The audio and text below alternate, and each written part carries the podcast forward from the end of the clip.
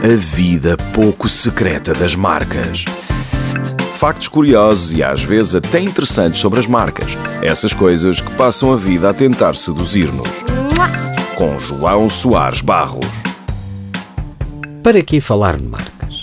As marcas, goste ou não, fazem parte da nossa vida. E não o fazem por acaso. As marcas ajudam e simplificam as nossas escolhas, pois, entre outras coisas, funcionam como uma garantia. Uma garantia daquilo a que se chama prestações homogéneas no tempo.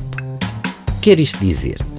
A marca garante-nos que aquilo que tivemos hoje ao consumi-la, seja um sabor agradável, um perfume interessante, uma imagem de distinção, qualidade, etc., voltamos a ter quando a escolhermos novamente. Deste modo, a marca reduz a nossa insegurança na compra. Claro que isto é muito mais perceptível quando a nossa compra envolve riscos elevados. Por exemplo, imagine que tem um filho bebê e foi de férias para um destino completamente desconhecido. Numa situação destas, quando se dirige a um supermercado local para comprar a papa para o seu bebê, vai ficar muito feliz por, no meio do linear das papas, encontrar uma marca que conhece. Será ela obrigatoriamente melhor do que as outras? Não sabemos mas conhecemos aquela e isso dá-nos segurança. Mas as marcas também servem para diferenciar.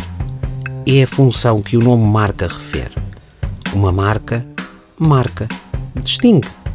É ela que permite que eu chegue a um ponto de compra e beba a minha bebida preferida e não outra qualquer. Está lá a marca a indicar-me isso.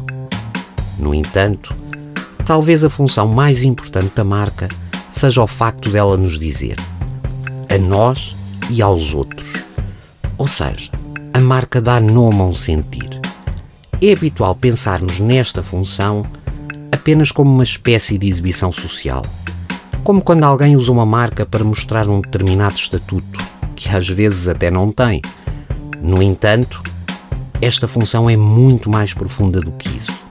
Está ligada ao facto de nós, enquanto animais sociais, necessitarmos de comunicar uns com os outros.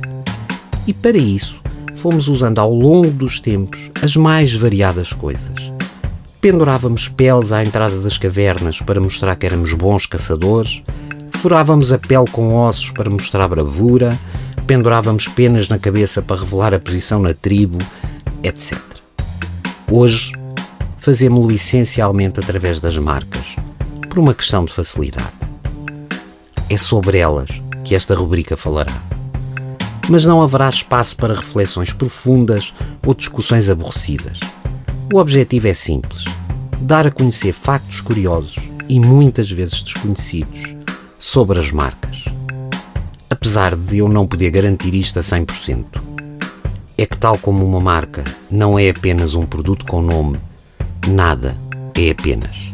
A vida pouco secreta das marcas. Psst, na radar.